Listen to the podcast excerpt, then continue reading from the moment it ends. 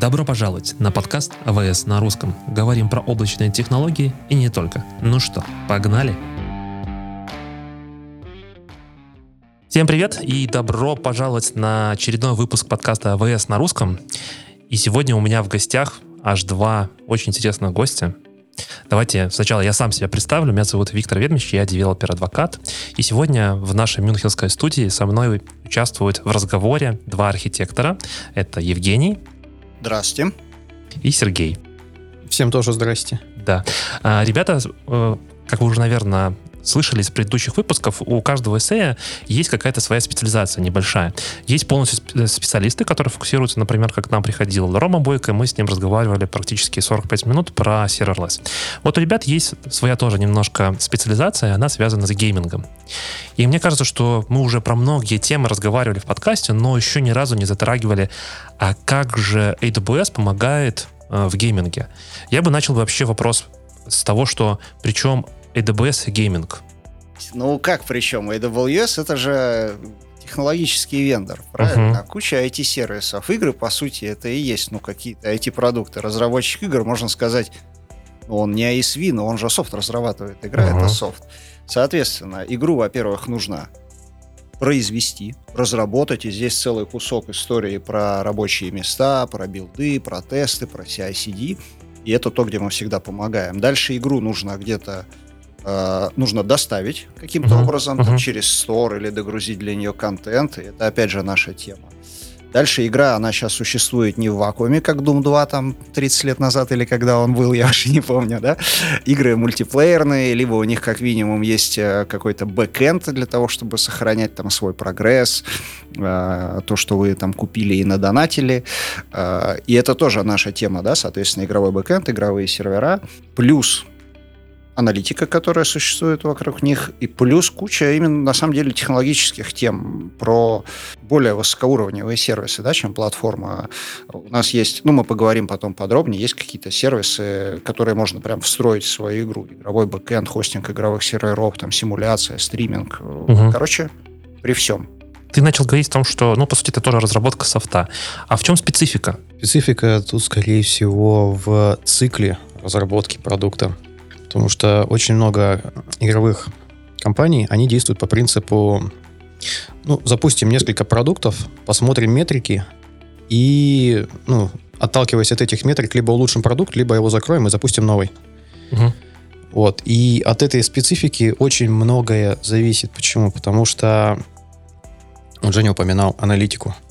Вот это одна из ключевых задач для гейминга сейчас. То есть сейчас запускается игра, грубо говоря, угу.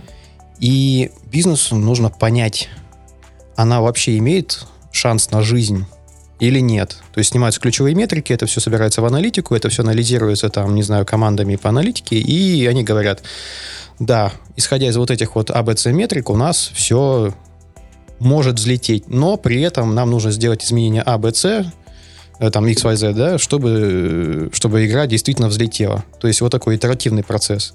Это, это, кстати, очень хороший поинт про метрики. Тут, может быть, стоит пояснить для тех, кто вообще не в теме. Для меня это в свое время было сюрпризом, когда я только начала работать, что сейчас никто не делает э, игру как, ну, я могу предположить, делали условный Duke Nukem, да? Мы сидим, mm-hmm. делаем, чтобы было хорошо, и потом люди начинают в это играть, потому что это реально клевая игра. Ну, может быть, делают какие-то AAA вещи там похоже, да и то нет. А вот в сегменте, ну, обычных мобильных игр, которые, ну, самая большая часть рынка, да, там все супер цинично. То есть люди делают новую механику, делают из нее там какую-то игру, сразу на ранних стадиях смотрят на метрики, там, какой ретеншн, сколько, ну, как часто человек возвращается в эту mm-hmm. игру, э, какая там цена инсталла, сколько человек приносит денег, исходя из этого корректируют и, как Серега говорит, принимают решение дальше разрабатывать или нет. То есть там очень аналитика играет большую роль, да, это вот одна вещь. В наше время доля рынка мобильных игр действительно, наверное, это 8... 60, 60 плюс процентов. 60 плюс процентов, да. да. Вот, вот, спасибо за а, вводную. Да, действительно, ты говоришь, что, что есть, есть AAA, это те, кто тратит, имеет огромные бюджеты, возможно, такие студии, как, не знаю, там, Blizzard, Sony, возможно, Microsoft, которые вливают для того, чтобы сделать очень классную игру. Но я так понимаю, что большинство все-таки денег это вот маленьких, и им нужно сделать аналитику. Какие сервисы помогают сделать эту аналитику? Мне кажется, к аналитике есть э, два подхода. Первый, э, когда студии, ну или издатели, да, берут э, какое-то готовое решение под ключ, ну, я не знаю, условный там какой-нибудь аджаст, который там продали, да, и он дает, собственно, все от SDK, который можно начать пользоваться, до дашборда, который отрисовывает какие-то готовые метрики. Вот таких сервисов под ключ у нас нет. Ну, их на рынке mm. довольно много, и вообще каждая игровая компания, она рано или поздно делает свой сервис, и потом приходит к мысли, что его нужно э, продать остальным, и так появляется еще один сервис по аналитике, да. У нас подход скорее другой. Если компания становится крупной, у нее появляются какие-то более кастомные задачи, да. Uh-huh. А, может быть, нужно подключать а, какие-то дополнительные источники, там данные, я не знаю, по атрибуции из рекламных кампаний, еще откуда-то. Может быть, нужно считать какие-то кастомные метрики, дашборды. В общем, нужно кастомное решение, плюс объемы, да, когда у тебя данных становится много, вот такие готовые решения, они перестают работать, либо становятся там супер дорогими.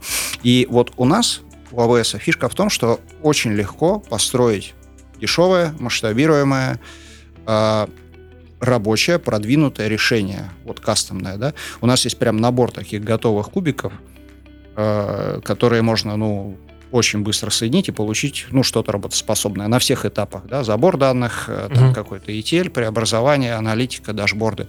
И вот этим многие, ну, средние, крупные игровые компании, они прям пользуются. Я понял. Хорошо, хорошо. А, а если говорить с точки зрения бэкэнд серверов, у AWS есть какие-то сервисы, которые помогают быстрее развернуть бэкэнд, что-то сделать, еще что-то? Тут, наверное, надо сделать небольшое разделение, потому что бэкэнд для игр — это, ну, такая сложная история, потому что бэкэнд бывает реалтаймовый, бэкэнд бывает э, ну, на чем-то вроде REST написанный, да, то есть uh-huh. есть, есть быстрые игры, есть медленные игры. Это раз. Медленные, это мы говорим про какие-нибудь игры вроде Match 3, допустим, или какой-нибудь пассианс, ну что-нибудь в таком духе, то есть когда у тебя есть время, возможность ожидать ответа от сервера. Реалтаймовый это больше что-то вроде гонки, вроде шутеров, что-то, где у тебя минимальная latency. Танки. Вот, да, танки, например. Вот. И вот эти бэкэнды, они, ну, немножко разные. Плюс еще есть такое понятие, как мета. Это разные скоринги, ивенты внутри игры и прочее, э, прочее вот эта атрибутика, да, ее тоже надо собирать, это тоже бэкэнд. Вот. Ну, то есть сначала поделим игровой бэкэнд. Это реалтаймовый и ну, что-то вроде REST-based uh-huh. подход. Реалтаймовый, да, то есть тут мы говорим про сервера, которые должны быть напрямую связаны с, с игроком. То есть это что-то, что устанавливает, допустим, веб-сокет соединения. Uh-huh. Или, ну, там, по своему протоколу, да. То есть, э, да, в этом случае уже работает конкретный сервис вроде GameLift, который позволяет поднять вот эту самую машину и э, замачить на нее игрока uh-huh. и установить канал с этим игроком напрямую. Вот. Если мы говорим про обычный бэкэнд, что-то вроде для медленных игр, матч 3, там, мета и прочего, тут уже полет фантазии достаточно широкий. Здесь можно... Э, чаще всего, на самом деле, это обычные ситу-машины поднимаются, да, на которых э, какая-то своя логика крутится. Ну, там либо это уже контейнеры, либо, не знаю, напрямую на сету. Ну, собственно, да, вот такая история. Мне кажется, если мы уже заговорили про игровые сервера и особенности, тут тоже можно вернуться к тому, что Витя спрашивал, в чем специфика, да? Mm. И я, вот я только, давайте... хотел, только, только хотел спросить, вот то, что Видишь, ты я... описал, да, э, как бы REST понятно, то есть большинство приложений в целом там веб-based, они на REST э, как бы э, вперед, то есть все понятно. А в чем все-таки разница? Смотри, вот в чем специфика вот именно гейм-серверов? Ну, во-первых, еще раз, может быть, надо пояснить, о чем мы говорим. Вот представь, ты играешь в танки условные mm-hmm. какие-то танки. Mm-hmm. Ты там зашел в лобби, выбрал себе танк, нажал кнопку «Играть», и тебе нашли, с кем ты будешь биться, и вот ты на карте, ты, так сказать, поместился и начал играть. Вот э, за симуляцию мира, вот самой вот этой карты, на которой все игроки играют, отвечает выделенный сервер, как правило, dedicated сервер. И это вот как раз сервер, о котором говорит э, Сергей. То есть он устанавливает соединение со всеми игроками, они шлют ему инпуты, он занимается симуляцией, шлет им аутпут. Вот этот сервер, он интересен чем? Во-первых, он должен стоять близко к игрокам. Угу. То есть, если мы играем в шахматы, будет у нас там latency 300 миллисекунд, ну окей, пусть будет. Если мы играем в танки, и у нас latency 300 миллисекунд, да, есть всякие технологии, там, чтобы это как-то обойти, но в целом это будет неиграбельно. Здесь угу. нужны, ну, условно, там, 40 миллисекунд, условно, да, это все там плюс-минус порядок. Поэтому сервера должны стоять близко к игрокам. Если вы играете на разных рынках, э, там, в Европе, в Америке, еще где-нибудь, то вам нужно иметь какое-то локальное присутствие. То есть вам угу. важна э, вот, вот эта вот реги... как это называется? Глоба- глобальный презенс. Глобальный презенс, да, мультирегиональность. И это одна, ну, тоже интересный момент, почему вот облако, допустим, хорошо заходит, э, ну, облако гиперскейлера, что ты можешь один раз сделать какой-то дизайн и тиражировать его по разным регионам. А если ты используешь какие-то обычные дата-центры, и это я не придумываю, у меня вот, например, в практике был такой кейс, ребята хотели там в Южной Америке что-то открывать, и это uh-huh. же целая история, надо посылать там человека в командировку, что-то договариваться там, ну, если это он прем какой-то. Вот. Это один момент. Второй, вот эти сервера, они достаточно ресурсоемкие. То есть мы говорим тут, ну, я не знаю, несколько ядер, там 2, 4 и более гигабайта памяти на каждую игровую сессию, да.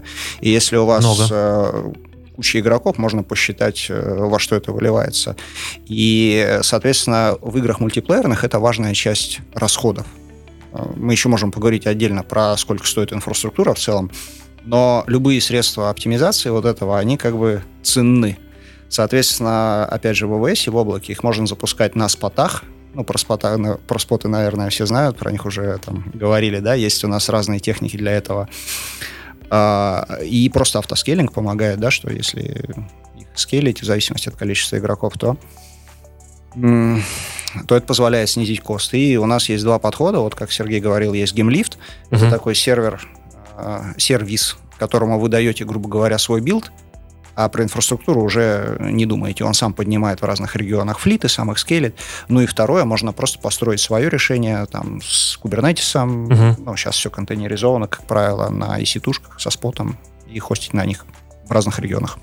А какие-нибудь кэши тут никак не помогают, потому что нужно делать прямое подключение к вычислительным ресурсам на самом деле помогают, потому что игры — это не, не только обмен данными там, с гейм-сервером, это еще огромное количество так называемых эссетов. Эссеты — это видео, изображения, mm-hmm. какие-то текстовые файлы, ну, что-то такое. И вот эти вещи, они очень часто кэшируются, и они же чаще всего не зашиваются в гейм клиента. То есть, грубо говоря, вот этот программный пакет, который вы там скачиваете, не знаю, с, э, с App Store uh-huh. или там, не знаю, с какого-то там другого стора, да, там с, со Steam, он обычно не включает в себя ну, старается сейчас не включать в себя большое количество какого-то э, рода вот этих вот изображений и прочего вот этих вещей. Uh-huh. То есть он, ну, вы скачиваете клиента, он устанавливает соединение там с интернетом, да, и начинает докачивать эти эссеты. То есть mm. вот эти все видошки. И вот здесь уже включается кэширование, здесь уже включается что-то вроде там CDN, да, mm-hmm. где, эти, где, где эти все вещи живут, да. Mm-hmm. Еще, кстати, в эту же сторону если говорить про сети, оптимизацию сети, есть интересная тема. И, и у нас, не только у нас, а, про снижение latency до серверов. Mm-hmm. У нас есть сервер, например, сервис Global Accelerator, например, да, который дает... Ну, его идея в том, что клиент может зайти, э, дойти до в нашем случае гейм-сервера, например, mm-hmm. не просто через интернет, а до какой-то ближайшей точки присутствия а, Амазона и дальше по AWS бэкбону. Вот тут, наверное, важно сделать отметку о том, что, может, не все понимают, присутствие AWS не, не только там availability зона. Я так понимаю, здесь можно зайти и через presence в виде Cloud а, фронта, например, а, это, да, какие-то edge location, на них может быть поп э, CloudFront а, на них может быть вот endpoint для акселератора и гораздо больше, чем да, то есть зоны я, я, я просто к этому, да, потому что если смотреть общее количество availability зон или там регионов, да, это одно, но edge location там в сотни раз больше. Да, и Global Accelerator, он полезен в каком случае? Понятно, что если у вас, допустим, все игроки в Германии и э, где-нибудь в регионе Франкфурт стоит ваш гейм-сервер, то сильно вы задержку не наоптимизируете. Ну, mm-hmm. вряд ли он там что-то изменит. Ну, мы даже пробовали, не изменит. А, но если у вас, допустим, какое-то количество игроков есть там ну, в каком-то далеком регионе, в условно Южной Америке, uh-huh. и при этом это какой-то не супер приоритетный рынок, там у вас нет серверов, или вы хотите дать им возможность играть на европейских серверах, тогда вот Global Accelerator может помочь снизить задержку для них. Ну, помните одну, э, один важный момент, что скорость этого все равно не победите, и если у вас люди играют э, из, из Европы с Америкой, им все равно в реал-тайм игрушках будет очень некомфортно. Поэтому очень частный, частый паттерн и, ну, игровые студии используют это разделение пользователей на сегменты географические uh-huh. и юзер-базы. И таким образом, собственно, у вас Америка играет с Америкой, и, и, и ЕС, ЕС, там Китай с Китаем. Ну, то есть основная идея именно все равно будет, будет деление на юзер-базы, как бы, как бы вы этого не хотели. Все равно будет разделение на какие-то регионы, и по регионам люди будут друг с другом взаимодействовать. Да, именно для игр, да. Если мы говорим про аналитику, то, ну, тут уже можно установить какой-то центральный хаб, в который сливается вся аналитическая база. Вы уже несколько раз говорили про то, что вот real-time, какие-то есть цифры, э, и ты, Женя, уже сказал о том, что 300 миллисекунд это много, 40 это, в принципе, уже более-менее нормально. А какие есть диапазоны? То есть я, например, знаю о том, что когда мы делаем разработку веб-приложений, то 200 а, миллисекунд это считается вот такое типа идеальное. То есть если мой запрос выполняется, приходит обратно ко мне response в течение 200 миллисекунд, это прям супер. В гейминге это какие цифры? Но мое представление примерно следующее, что есть прям вообще вот по спорту, да, когда uh-huh. играют какой-то киберспорт, э, такие вот игры, там у них, ну, это 10 плюс, там 12, 14, там такого, такого масштаба. Ну, до 40, до 50, там, это нормально для обычных э, мультиплеерных игр. Uh-huh. Ну, может, там до 150, смотря какая, ну, смотря как сделано, смотря какая механика. Ну, диапазон примерно такой. Я понял. Но 10 это прям очень-очень мало. Это прям надо очень близко быть к друг другу. Поэтому уже здесь включаются дополнительные механизмы. Ну, то есть, да, мы вот упоминали там зоны, э, Global Accelerator, но тут уже подключаются вещи вроде local зон, так называемых, mm-hmm. сейчас, которые публикуются. Есть даже компании, которые используют аутпосты для этой, для этой цели в том числе. А, то есть они куда-то ставят э, дополнительно еще вычислительные мощности в виде аутпоста, чтобы быть максимально близко к конечным клиентам. Ну, это пока не частый случай именно в гейминге, да, mm-hmm. но такой тоже вариант. Ну, чаще, конечно, локал зоны, которые сейчас множатся как грибы. Но с, эти, с этим всем есть такой момент, что от аутпоста или от локал зоны было всем максимально хорошо, надо, чтобы все игроки на ней играли. Это значит, что если ты ну, что не должно у тебя быть такого, что локал-зона в Лас-Вегасе, а часть людей там из Лас-Вегаса, а часть из Лос-Анджелеса, да, будет тоже не у всех а, тогда угу. низкая задержка. Угу. И, соответственно, тебе нужно иметь возможность набирать достаточное количество людей из э, вот ближайшего окружения вот этой локал-зоны или этого аутпоста, на который ты заморочился. То есть здесь тоже некий баланс. Если игра супер популярная и такая более спортивная, вот, э, ну, да, так делают. У нас есть публичный кейс, там заказчик э, аутпост под это дело использовал. Многие говорят, что, ну, типа, как бы звучит привлекательно, но будет сложно такое большое количество локаций там, там, там же, да, там же суть в том, что у тебя игроки играют, ну, в первую очередь поток данных идет у тебя до инфраструктуры, раз, uh-huh. а второй у тебя поток данных идет до другого игрока, два. Uh-huh. Uh-huh. И вот, ну, ну вот про, про этот баланс как раз Женя говорит. То есть у тебя, может быть, очень быстро дойдет твой, твой там, не знаю, твой выстрел до того же аутпоста, но до соседнего игрока ответ от сервера будет идти, ну, сильно дольше. Я понял, в общем, первое еще начинается игровая разработка, это аналитика. Мы думаем про то, что как проанализировать и понять, насколько успешная игра. Вторая — это задержки, если мы особенно делаем разработку о, таких шутинговых игр. Если брать мобильные игры, э, там же все-таки меньше, как мне кажется, вот такого интерактива. Мобильные игры тоже разные бывают. Бывают uh-huh. матч 3, бывают EP. Uh-huh. То есть э, как то, что игра сама по себе мобильная, это не такое неконечное определение, да, бывают разные ну, жанры. Смотри, почему игры. я говорю про мобильные игры и вот, ну так, немножко скептически, потому что чаще всего, когда мы говорим про мобильные, значит, я подключен либо к мобильной сети, которая вообще может быть максимально нестабильна, да, и вот эта последняя миля, по сути, то, что как, какое качество связи имеет сам игрок, ну, мы его никак не сможем поправить с помощью ADBS, ну, как ни крути. Это здорово, если игрок находится в дома с классным Wi-Fi, у него там оптика и так далее, все замечательно. Но в жизни чаще всего люди играют, там, не знаю, едете в метро, например, еще что-то, там, ну, не всегда качество связи может быть хорошим. Я поэтому в качестве привел того, что э, ну да. Но здесь то, что Сережа говорил про локал зоны, в теории может быть э, интересно. Плюс, как правило, на клиентах всякие технологии оптимизации используют. Ну. Окей, хорошо. А что еще такого, ну, если брать сравнительный анализ, да, чем разница между гейминг разработкой спецификой а, с другими разработками? Не знаю, там, например, в трейдинге, э, просто в e-commerce, в банковской структуре и так далее. С технологической части или с бизнес? Давайте про обе поговорим. Давайте. А, с технологической есть, э, ну, еще ворклоуды, которые для игр, наверное, специфичные. Вот один из них, э, мне кажется, это билды и CI/CD. Почему? Потому что игры, они большие. Угу. Большие из-за того, что у них есть там какие-то эссеты, контенты. Вообще у любого разработчика, любого софта, CI/CD и билд-ферма, это будет на самом деле большой процент расходов на инфраструктуру. Они достаточно ресурсоемкие, но и билды делаются часто, да, там на каждый комит, всякие технические, nightly с дебагом, без дебага и так далее. То есть сотни билдов в день на проекте это как бы нормально. Угу. А в случае игр Понятно, можно вынести из них эти ассеты отдельно, и так обычно и делают, но все равно это билды, как правило, такие более тяжелые. То есть вот роль CI-CD большая. Мы собираем этот конечный пакет, который будет уходить клиенту, который может весить десятки гигабайт. Там даже не сколько в этом проблема, сколько в том, сколько тебе нужно ассетов для того, чтобы собрать этот пакет. Угу.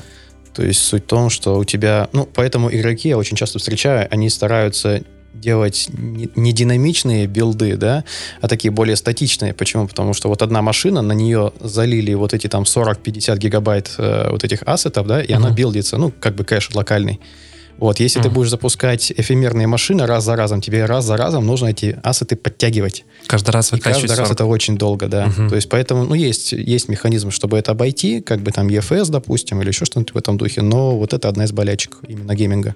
Ну, короче, разница тупо в том, что обычное мобильное приложение весит, ну, я не знаю, 200 мегабайт, uh-huh. а любая мобильная игрушка весит больше гигабайта, а там PC, консоль, ну, это десятки гигов. И, понятно, часть из этого ассета, их каждый раз не собирают, их убирают, но все равно в целом это боль, потому что это большая репа, много контента, долгий build. И, и какие здесь еще, может быть, есть подходы? Там, чтобы улучшить, ускорить, удешевить? Ну, вариантов на самом деле масса в первую очередь это вот то, что я уже упоминал, это EFS, допустим, можно подключать локально. Второе, ну, самое простое, это, естественно, держать репозиторий поближе, но это не сильно поможет, если у тебя огромный репозиторий, да. А, кэш-сервера есть такой механизм. Допустим, есть gaming-движок Unity, так называемый. Mm-hmm. Вот у него есть механизм кэш, э, cache, cache-сервера, так называемый. То есть вы, когда вот эти э, ассеты скомпилируете, соберете, да, там в проекте, он уже в скомпилированном формате складывает вот этот кэш-сервер, чтобы в следующий раз быстрее подтянуть. Ну, есть, конечно, и другие методы, но вот это, наверное, основные. Ну, и если говорить не про проблему с кэшированием репы, то, что, то, что Сереж говорил, а в целом про билды, uh-huh. то на самом деле решение это, это облако. Почему? Потому что если у тебя есть, 100, ну не знаю, 10 статических агентов там, от TeamCity, от Jenkins'а, э, билды — это нагрузка неравномерная. Все-таки чаще они происходят, когда люди работают, что-то коммитят, что-то делают, и получается, что днем у тебя эти билды там стоят в очереди, ночью ты зря платишь за инфраструктуру, э, с облаком можно делать динамических агентов. Угу. Да, там вот тоже есть все то, что мы уже обсуждали, но в целом можно, это абсолютно рабочая схема, да. Более того, их можно делать на спотах, которые втрое дешевле. И получается, что для тебя абсолютно не проблема запустить там, я не знаю, сотню могучих там билд-агентов днем угу. и сдуть это все близко к нулю когда тебе это не нужно, платить по факту, и, главное, ресурсов много, да, то есть у тебя билды в очереди стоять не будут. Окей, я понял. Ну, в целом, то, что ты говоришь, для меня это звучит достаточно логично, потому что если у меня бизнес работает там, типа, 8 на 5, классически, да, там, я работаю каждый день по 8 часов, то облако здесь просто идеально подходит. Я запустил там, не знаю, пришел, пришел запрос, я запустил, заскилился, потом главное вовремя просто опуститься и за, обратно заскилиться в обратную сторону. Окей, может быть, есть какие-то примеры хорошие? Э, из именно публичных кейсов по именно геймингу, ну, допустим, мы в прошлом году снимали, в прошлом это 2020 Первом. Первом, да? Да. Да, снимали два видео, ну, и Женя тоже, кстати, участвовал, э, с двумя компаниями, это Social Quantum и Майтона, там два кейса было. Первый про полностью serverless game backend'ы, и второй это был про machine learning рекомендации. Это, кстати, тоже один из э, таких существенных кейсов в gaming'е, потому что рекомендательные системы, они э, ну, достаточно достаточно большую часть сейчас начинают составлять именно in-app purchase. Ну, in-app purchase — это покупки внутри, внутри приложения. То uh-huh. есть, когда ты открываешь приложушку, у тебя там, не знаю, купи вот этих сундуков или купи там вот эти штучки, короче. Да? И вот рекомендации вот этих вот покупок, они сейчас, ну, как бы растет вот этот workload. И вот именно потому, как собрали именно вот этот workload, у меня вот видосик записан э, с Майтоной. Ну, он, он сейчас на Ютубе называется This is my architecture. И там мы буквально минут за 5, за 6 э, описываем, как это все собрано, сделано. А вот мне понравилось то, что ты сказал про serverless. Я думал, что все-таки serverless и гейминг это вещи не сильно связанные. Наоборот, наоборот, на самом деле они очень хорошо связаны. Почему? Потому что gaming, у него вообще workload такой достаточно рваный. То есть, ну, естественно, у тебя есть суточные циклы. То есть, uh-huh. когда у тебя, допустим, ну, вот, вот, вот, вот твой европейский рынок, он там, ну, по, по европейским часам у тебя такой всплеск нагрузки э, встречается, ты его прям четко видишь на графиках. Uh-huh. Вот. Но помимо этого у gaming'а есть еще несколько таких механизмов, один из которых, допустим, фичеринг называется. То есть это когда у тебя игра, она вот на App Store или там в Steam или еще где-то. Uh-huh. И вот в тех, во всех этих App Store есть такие большие баннеры сверху магазина, куда вот человек открывает App Store и сразу его а, видит. Все, я понял, я понял. И угу. вот когда у тебя игра попадает в фичеринг, у тебя резкий всплеск нагрузки, потому что люди сразу вот эту игру видят, сразу ее щелкают, начинают пробовать и там запускать еще что-то, и у тебя вот резкий всплеск. Вот, и поэтому serverless именно для вот таких случаев очень хорошо ложится, потому что он очень быстро скелится, раз, угу. и он позволяет тебе э, вот эту нагрузку, ну, как, как заскелить, так и задаунскелить, когда она, собственно, упала, да. И никаких проблем с этим нету. То есть backend запускать на, на serverless'е, на Fargate serverless, вот как у меня вот в этом видео, да, вот люди mm-hmm. делают, а, это прям, ну, самое то. Вообще, кстати, это очень хороший point про serverless, про managed-сервисы. И вот возвращаясь к тому, что специфично, э, это тоже важно. И э, сам по себе характер нагрузки, ну, вот как Сергей рассказывал, он реально такой достаточно непредсказуемый. То есть ты начинаешь делать игру, э, вначале у тебя, ну, пользователей нет, backend там только зря деньги будет жрать, надо, чтобы он был какой-то, ну, дешевый. Дальше тебе повезло, и у тебя рост, э, ну, как бы поперла игра, да, у тебя рост может быть там просто в разы, и твоя архитектура, она должна смочь вырасти каким-то образом, да, то есть чтобы ты не руками там завозил дата-центры сервера, а потом в любой момент может прийти условный Supercell, сделать игру такую же, как у тебя, и все пользователи уйдут туда, и все сервера, которые ты навез за два года в эти дата-центры, тебе больше не нужны. И ну, тоже. Плюс жизненный цикл тоже бывает разный. Э, какие-то игры живут в оперировании потом долго, прям годами. Какие-то игры сдуваются, но их никогда не гасят полностью, потому что есть какие-нибудь лояльные игроки, и они uh-huh. продолжают играть там на этих серверах, и, ну, как бы как а, AWS тоже сервисы не шатдаунит, правильно? И вот под это дело должны быть какие-то архитектуры, которые э, могут, во-первых, технически расти, но потому что просто все знают, да, вырасти, допустим, в 100 раз, это ни разу не простая задача технически, да, там будет куча проблем организационных, технических, во-вторых, которые, э, ну, еще и деньги потом жрать не будут, если вдруг что-то пойдет не так. И здесь есть тоже очень интересный момент, вот если подумать, как ну, если не говорить про каких-то монстров и большие проекты, а вот про что-то, про обычные мобильные игры, как вообще выглядит разработка игры? Вот собралась студия, да, допустим, делают игру, ну, условно, 20 человек, угу. 30. Из них с бэкэндом, в принципе, вот с нашей кафедрой, да, связано, дай бог, трое. Это там CTO, который в курсе всего, ну или там техдир или техпродюсер, да, и пара человек, которые там этот бэкэнд пишут. У них вряд ли будет там на раннем этапе какой-то штат девопсов, потому что игра пока денег не зарабатывает, денег у них на это нет, они только начинают. И эти два чувака, они и код пишут, и за деплой этого бэкэнда отвечают. И дальше тоже начинается, я вот это видел в жизни очень много раз, интересный момент, что могут ли они сделать нормальный MySQL, там, или вообще нормальную архитектуру какую-то, которая сможет там масштабироваться, будет отказоустойчивой, да, конечно, могут. Но за это ли их спрашивают, это ли у них как бы главный приоритет? Точно нет. Им надо пилить фичи, правильно? И э, то, что люди делают в реальной жизни, ну, я видел очень страшные, скажем так, сценарии, да, когда отказ там любой сетушки, он просто приведет к неработоспособности игры. И э, потом, если это как бы окей для, не знаю, ранних стадий, для каких-то, для, для MVP, для тестирования, для еще чего-то. Но потом, если попрет, это все придется переделывать. И пока ты будешь переделывать, оно еще и ломаться будет постоянно, да, и расти оно, вот как мы пять минут назад обсуждали, не сможет. А если ты берешь какие-то ну, более высокоуровневые там сервисы, менедж-сервисы, там, AWS, то ты вот эту вот работу немножко сгружаешь, и поэтому они хорошо заходят, если, ну, как бы, если правильно э, обсудить, э, то, как правило, очень, очень нравятся менедж-сервисы в таких сценариях, потому что люди могут сразу сделать архитектуру правильную, которая будет рабочей, которая будет масштабируема и э, заниматься там своими фичами. А можешь перечислить, например, список типично так, так, таких, не знаю, там топ-5, топ-10 сервисов, которые встречаются в гейминге? Просто для меня, когда, например, там все говорят там AWS, а, первое очередь, что приходит на ум, это типа веб-разработка. В веб-разработке, ну, тут все очень понятно. Там, конечно, это CloudFront обязательно, чтобы статику убрать. Это, возможно, лямбда для того, чтобы сделать serverless и меньше платить. Это Dynamo, чтобы где-то хранить свои данные. Ну, понятное дело, EC2 инстансы, еще там пару RDS, какая-то еще, может, какие-то менедж-сервисы и так далее. А в гейминге мне кажется, тут надо по use cases делить. Давайте по одному use case просто расскажем. Вот смотри, use case номер раз. Э, ну какой? Аналитика, да? То, Давай. что мы обсуждали.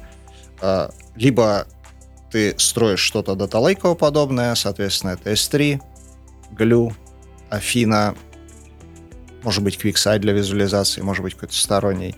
Э, э, может быть, у тебя есть там Data Warehouse, тогда это Redshift. Угу. Окей. Если, если бэкэнды? Про, если про бэкэнды, ну, тут опять же, можно поделить на компьютеры базы, грубо говоря, базы, допустим, если мы говорим в гейминге, то чаще всего это все-таки объектоориентированные базы данных. Это Mongo чаще всего встречается. А, Динамка тоже в том числе. Ну, Mongo, если мы говорим про AWS, то это DocumentDB. А, DynamoDB, да, в том числе. Postgre тоже очень часто встречается. То есть это RDS, Postgres, ну, либо Aurora. Redis под лидерборды. Redis обязательно, да. То есть он почти везде есть. Ну, наверное, из баз это вот основное. Какие-то series, еще что-то в этом я их не встречал. Ну, да, вот эти вещи, которые описал. Если про компьют говорим, тут уже, ну, тут уже тоже вот с чего мы начинали, да, это тип бэкэнда, либо это какой-то медленный, либо реалтаймовый. То есть, если это медленный, то обычно EC2, либо контейнеры, ну, сейчас очень часто стал Kubernetes даже встречаться, то есть на кубере вполне себе бэкэнд люди разворачивают. ECS, опять же, то есть, если кому-то не хочется возиться с кубером, ну, как бы вот, вот тебе контейнер, можно даже на фаргете запустить, и вот он тебе работает.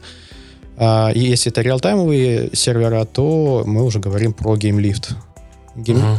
Есть еще один сейчас вот э, в превью сервис, это GameSparks, так называемый. Это gaming backend serverless полностью. Uh-huh. То есть, ну, достаточно простой механизм, который позволяет обменом, обмен данными между клиентом и backend'ом настроить в полностью serverless режиме. Ну вот, пожалуй, вот таким образом это выглядит.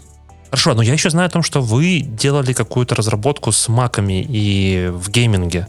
Для меня, если честно, это немножко, ну, как-то несовместимо. Я в себя в голове всегда рисовал о том, что разработка э, для гейминга, она на базе Windows, ну, потому что просто банально на Windows все игры работают, да, там под Mac, ну, мягко скажем, практически нету игр.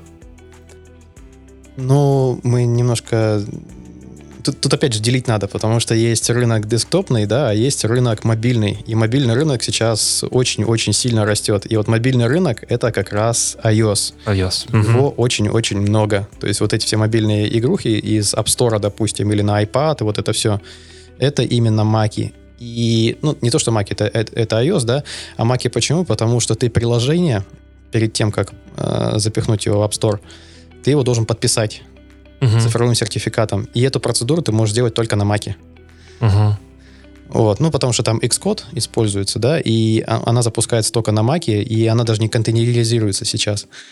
Вот, и это вот основная идея, почему маки сейчас в гейминге нужны, потому что, потому что iOS, потому что Apple, и без них, ну, попросту никуда. И то, что сейчас в AWS происходит, это то, что сейчас маки можно запровиженить, ну, по запросу, да? Угу. То есть, э, ну, у них есть там 24 часа окно пока что. А, Про что говорит Сергей, 24 часа это минимальное время, которое вы можете взять в аренду вашу машину. В конкретном случае сейчас это Mac Mini минимум на 24 часа, и это связано именно с лицензированием. То есть не так, как это другие C2 инстансы, где вы платите посекундно, взяли Linux там на 30 секунд, и вы заплатите за 30 секунд. Да, но это тут важно сказать, что это не потому, что мы не можем сделать по-другому, это потому что, да, Apple, Apple, Apple требует такого. Да, и, а во всем остальном это те же самые EC2 машины, то есть с них можно снять образ, э, их можно поднять, погасить, э, заребутать, да, то есть ни, никакой особой разницы. Их можно там, допустим, поднять 10 машин на будние дни, когда они вам сильно нужны, да, или, или когда у вас релиз-цикл близится. И когда они вам не нужны, там, те же выходные или там вне релиз-цикла, ну, оставить их там одну-две машины, ну, и пусть, пускай себе работают. Вот, собственно, в этом основная идея сейчас наших, на, нашей работы, и у нас даже воркшоп сейчас есть уже опубликованный на эту тему, который описывает, как можно под Unity собрать, э, ну, под Unity gaming движок, uh-huh. собрать вот такой pipeline целиком через Jenkins или через GitLab, и, собственно, скейлить его, когда и сколько нужно. Круто. Ссылку обязательно оставлю в описании к подкасту. Если вдруг кому-то интересно этот workshop, пожалуйста, подключайтесь. Ну и последний вопрос на сегодня, который я хотел обсудить с вами.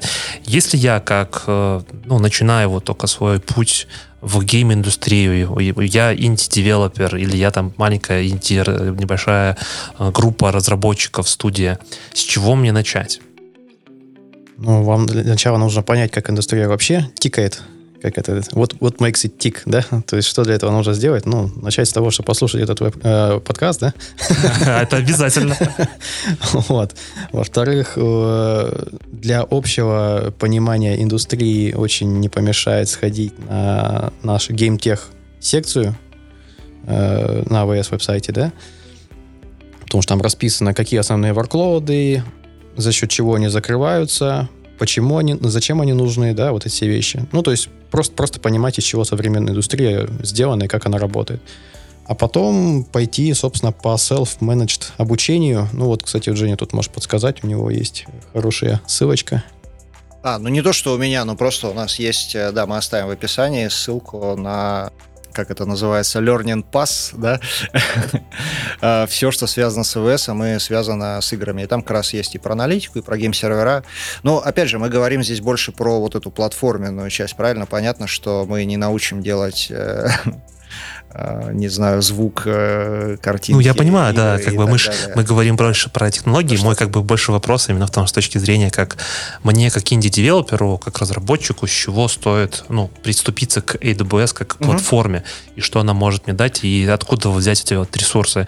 То, что ты говоришь, это Skill Builder наш, где много очень, на самом деле, очень много полезных есть ресурсов. Э, естественно, я тот ссылку про Learn Path, который сказал Женя, я оставлю в описании. И еще, мне кажется, для начинающих начинающих разработчиков очень ну или для инди каких-то небольших студий, э, вот эта вся история про готовые куски, готовые сервисы, она особенно важна, потому что если это, ну, я не знаю, гигантская какая-нибудь компания, э, то, наверное, у них там кастомные требования, у них там собственный Central Tech, они уже все придумали. А если ты только начинаешь делать, у тебя будет заняться, ну, вообще много чем, фактически самой игрой, да, угу. до того, как руки дойдут до бэкэнда. Поэтому вот менедж-сервисы для бэкэнда, Game, GameSparks и GameKit у нас сейчас есть еще второй сервис, они будут полезны, да, какие-то готовые решения, допустим, я говорил, что у нас нет готовых решений по аналитике, вот прям э, от SDK до дашборда, но у нас есть там солюшены, например, которые можно один стек раскатать и получить что-то рабочее. Угу. Вот все такие вещи более высокоуровневые, они будут полезны, потому что можно что-то сгрузить на, AWS. Ну да, то есть самый, самый простой и быстрый путь для разработчика игры это взять, а, готовый движок, это что-то вроде там Unity, допустим, да, публичного, угу. б, искать интеграцию этого движка с AWS, ну даже искать особо не надо, потому что э, все SDK, тулкиты, они уже есть, да, для интеграции, собственно, движка и бэкэнда. Угу. И, собственно, вот это будет самое простое. То есть взять, взять тот же Unity, взять тот же э, GameKit или там GameSparks GameSpark он с Unity вообще заинтегрирован напрямую. Угу. И все, у тебя есть движок, у тебя есть бэкэнд, который будет раскатан там за, ну, за несколько кнопок, да, и все, вот пиши игру. Круто, круто. Кажется так, что на самом деле не так сложно, с одной стороны. С другой стороны, это не так-то легко, как мне кажется, и вообще и сама тема гейминга в AWS, она очень широкая, очень обширная.